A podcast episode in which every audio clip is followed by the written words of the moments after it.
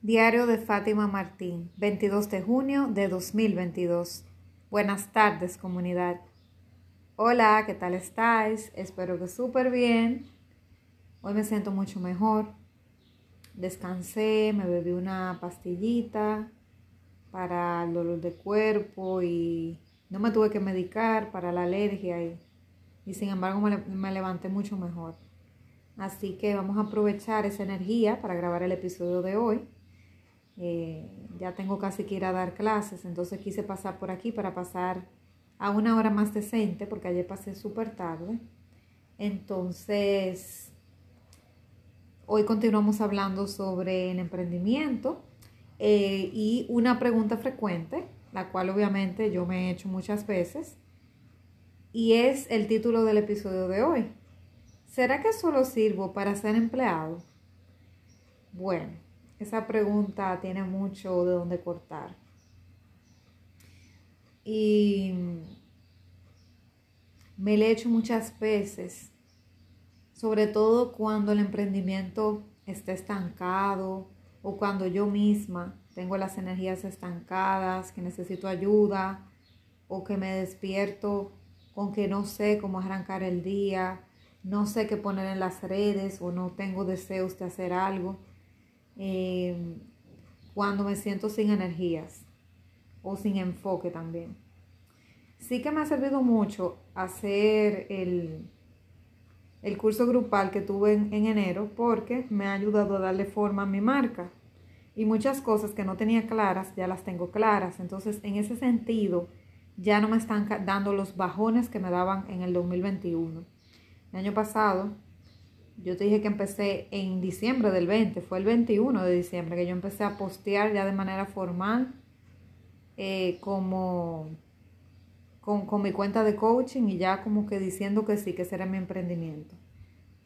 Y el lanzamiento oficial, eh, bueno, antes de lanzar la marca formal, el lanzamiento extraoficial, lanzando mi logo, fue el 4 de enero del 21, o sea que Realmente yo lo que tengo es un año con la marca, un año y, un año y medio, un poco, un poco menos de año y medio. Y el 2021 fue casi completo de subidas y bajadas.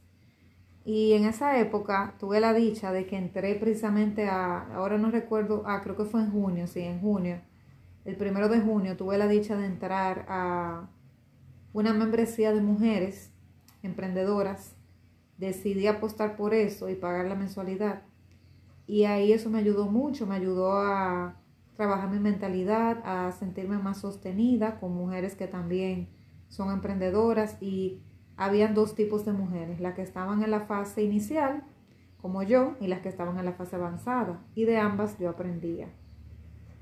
Yo recuerdo que había una mentoría de mujeres en etapa inicial y otra avanzada. Yo me tiraba a las dos.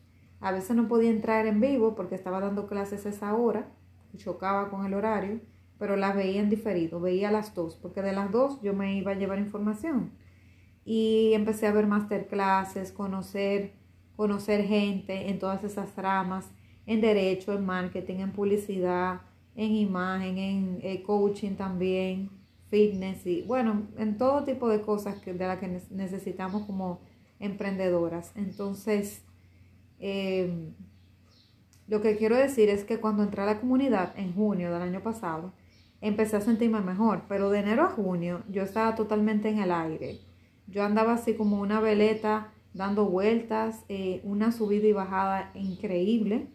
Yo podía acostarme un día eh, a las cuatro y media de la mañana preparando contenido y preparar literalmente 20, 30 días de contenido. Entonces yo me pasaba dos días completos programando contenido en el Creator eh, eh, para que saliera eh, durante el mes y diseñando arte 4 y 5 horas corrida en Canva. Y de repente a los a la semana o a los 3 días de eso ya yo no podía hacer nada. Y duraba 15 días sin poder hacer más nada. O sea, los posts que salían eran porque estaban programados, pero me drenaba totalmente no era capaz de hacer un video en YouTube, no era capaz de escribir un guion, no era capaz de casi ni de entrar a la misma red. Me drenaba totalmente. y eran unos bajones fuertes, de verdad, y, de verdad que me afectaba emocional y físicamente. Y me sentía mal conmigo misma, pero era un proceso. Yo le diría a las personas que están viviendo ese proceso, de que todavía no han llegado ni a una membresía de, gente que te apoye, que esté como tú. Estás lanzando tu lanzamiento, eh, tu, tu, tu marca ahora mismo, o quizás ni siquiera sabes qué marca es, pero te estás eh, mercadeando con tu marca personal y ni siquiera tienes logo ni nada, simplemente estás posteando, dando un mensaje. Esas personas que no, han, no le han dado mucha forma todavía a lo que quieren que sea su proyecto de negocio y están en esa situación como yo estaba, como una veleta dando tumbos, decirte que esto es un proceso, no es un suceso, es un día a la vez. Y que si te aferras a tu plan, si te aferras a tu proyecto y sabes que realmente es bueno, que va a mejorar la vida de otras personas, que es tu propósito de vida y tu misión, y sientes en el alma, en el corazón, que eso es lo que te toca hacer, y es algo, como te digo, que busca mejorar la vida de otros y no es tanto para mejorar tu ego ni para tu enriquecerte, sino que tú sientes que estás dando un aporte al mundo créeme que vas a buscar la manera, porque cuando el alumno está preparado, surge el profesor. Entonces vas a empezar a encontrar, con ese nivel de vibración que tienes, vas a empezar a encontrar personas que te van a dar apoyo, ya sea de paga o no de paga. Yo recuerdo que en esa membresía, por ejemplo, yo vibré, mi nivel de vibración conectó con otra emprendedora que ahora mismo, al día de hoy, Informalmente decimos que somos socias, todavía no tenemos eh, nada juntas, así hemos lanzado productos juntas y hemos hecho lives en vivo y todo, pero no, no socias de manera en papel, pero sí soñamos con poder hacer algo juntas también eh, de las dos, eh, que sea algo concreto donde cada quien ponga parte de conocimiento y tiempo, pues hagamos algo entre nosotras también. Me gustaría mucho eso. Yo le digo que ella es mi socia. Un saludo para ella si me escucha. Y resulta que, que yo la conocí en esa membresía. Eso es lo bueno, que tú conoces personas que te apoyan, que piensan como tú y que vibran contigo. Pero antes de ahí yo era mucho más solitaria, no socializaba, no quería conocer gente. O sea, no es que yo no soy sociable, pero en la pandemia, en el 20, yo me aislé de todo el mundo y más que yo tenía una condición especial eh, que me hacía más vulnerable con el coronavirus. Entonces yo dejé de aceptar cualquier tipo de salida de invitación y mi vida social de pasar a 100 se fue a cero. Y al día de hoy está, no está en cero, progresivamente he hecho algunas cosas, pero está bastante, o sea, soy muy solitaria, ya me siento a gusto estando solitaria. ¿Por qué? porque puedo dedicarle más tiempo al negocio. Pero antes de la membresía, ese, ese trance de diciembre hasta junio, eh, ese tiempo yo estaba totalmente en lo mío, totalmente ensimismada y pensaba como que, no sé, como que yo era un bicho raro.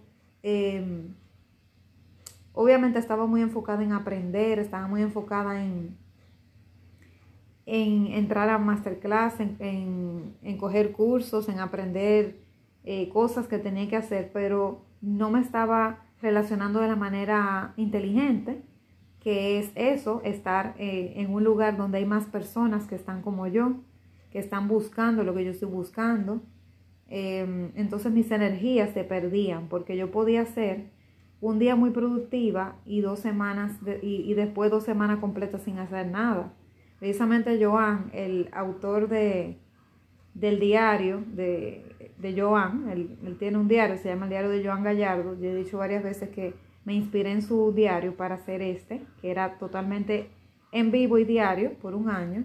Él decía eso, yo me identifiqué con que él decía que él era muy productivo a veces, pero así como podía ser súper productivo y darle mucho calor a una idea, de repente podía pasarle eh, un mes sin hacer nada.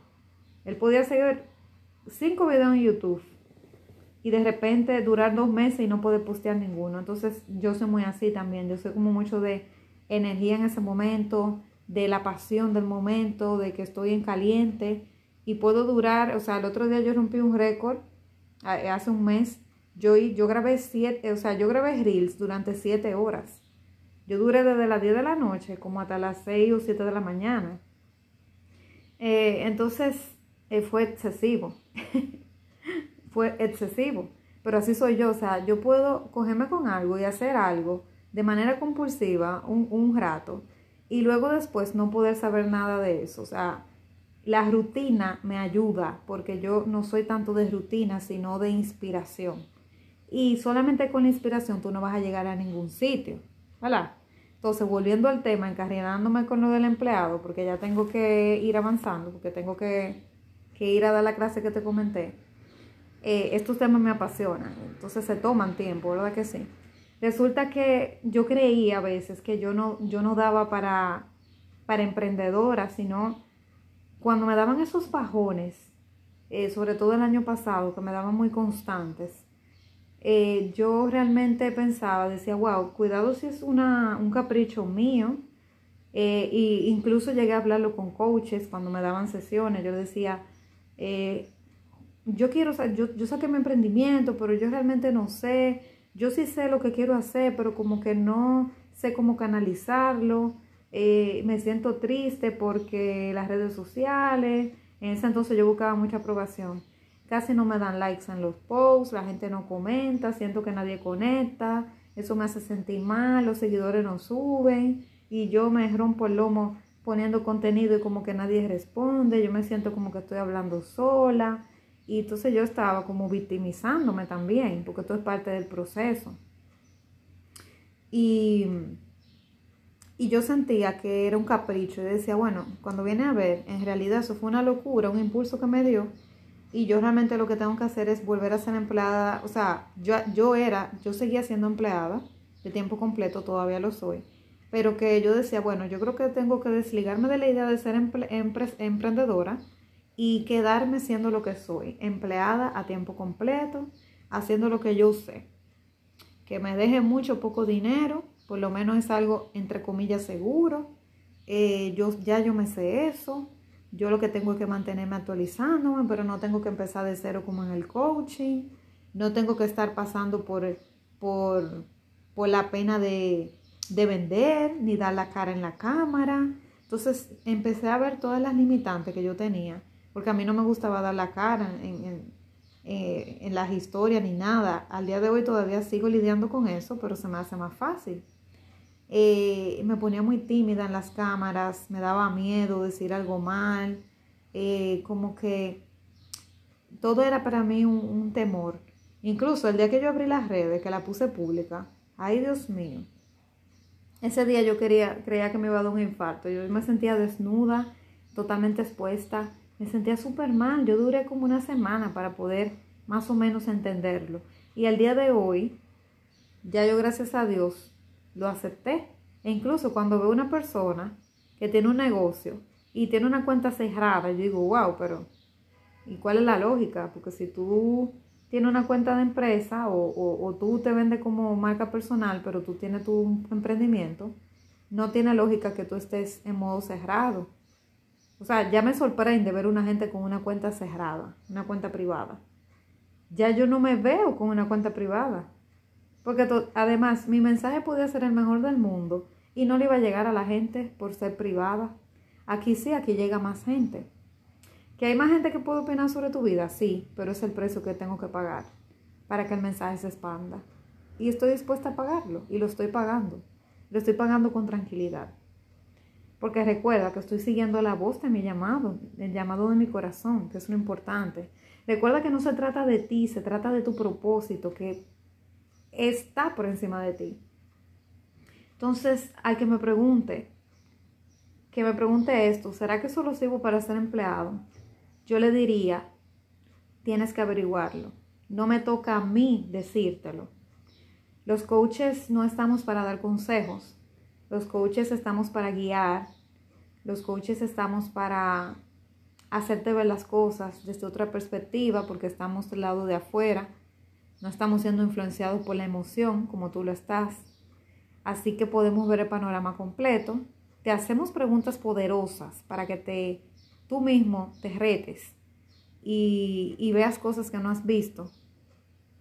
Y ahí hagas el momento, el aha moment, el momento de, wow, no lo había visto. Pero tú eres el que tiene la respuesta. Bien, yo opino que cada quien sabe en el fondo. Pero no es que hay alguien que sí, mira, tú estás hecho para ser emprendedor y tú para empleado. No, no es tan así. Lo que pasa es que aunque todos pudiéramos ser emprendedores, no todo el mundo está dispuesto a pagar el precio de ser emprendedor. Y por eso prefiere el 8 a 5 y la seguridad entre comillas, que no es seguridad nada. En cualquier momento te sacan de tu empleo. Cuando yo me di cuenta, sobre todo cuando perdí mi empleo, hace, hace dos empleos atrás yo perdí mi empleo y me sacaron de la empresa, que ahí tuve un golpe al ego grandísimo y tocó un fondo enorme, pero me encantó porque ese fondo me ha desarrollado muchísimo y me hizo conectar más con la espiritualidad y llegar a grupos que no había llegado y ver cosas que no había visto, sanar cosas que no había sanado. Ese, ese punto de perder ese empleo fue que me hizo ver que no hay nada seguro. Porque hasta, ese momento todos mis empleos era yo que renunciaba. Yo pensaba que yo tenía el control y el poder, hasta que ahí me di cuenta que no lo tenía ya, que otra persona decidió y no yo. Entonces dije, wow, es verdad que no hay empleo seguro. Y pudieron haberme sacado también porque la empresa se quebró, porque cerró por el motivo que sea, pero ellos también tienen la posibilidad de sacarte. Entonces, no hay empleo seguro, eso no es cierto. En el Estado también, en el Estado cuando cambia gobierno cambian muchos empleados y no lo sacan por ellos, sino porque son del partido contrario, porque necesitan el puesto para dárselo a un compañero, eh, por otros motivos que no es por el desempeño del empleado, pero al final te sacan. Entonces, en verdad, no hay seguridad. Y cuando yo decidí cambiar seguridad por libertad, que recuerdo como ahora que lo cambié fue precisamente a inicios de pandemia. Cuando me encerraron aquí, yo tuve una, una sesión de coaching con una gran amiga y ella me hizo, en un libro que ella tiene, me hizo poner en orden mis necesidades y la jerarquía de necesidades de Maslow y arrojó que la seguridad era mi primer pilar y la libertad era la última. Y yo en el 2020 me desprendí de todo y dije, no, ya yo estoy dispuesta a dejar esta falsa seguridad que tengo más de 10 años teniendo y que me está llevando al fracaso y a la desesperación. Y cambio la seguridad por la libertad. Y desde que decidí cambiarla por libertad, ya sabía el precio que tenía que pagar. Y estoy dispuesta a pagarlo. Entonces, si estás dispuesto a pagar el precio de la libertad, que es un precio alto, pero que conlleva muchos beneficios, entonces estás listo para ser emprendedor. Pero tienes tú que, que, saberlo y que sentirlo en tu alma. Recuerda que en caso de que no lo sepas también, que estés confuso, confusa, también te puede servir una sesión de coaching o una llamada de claridad. Yo también ofrezco eh, esa posibilidad de 30 minutos eh, para, ver en qué estás y, aclararte y evaluar tu caso. Entonces, evalúalo, evalúalo. No simplemente lo hables con alguien por hablarlo, sino con alguien que sepa y que te pueda apoyar de manera real, porque recuerda que estas decisiones de emprender o no emprender pueden ser totalmente decisivas en tu vida, son un antes y un después. Son decisiones que no se pueden tomar eh, a la ligera, ¿ok? Nos vemos mañana. Seguro que sí. Un fuerte abrazo.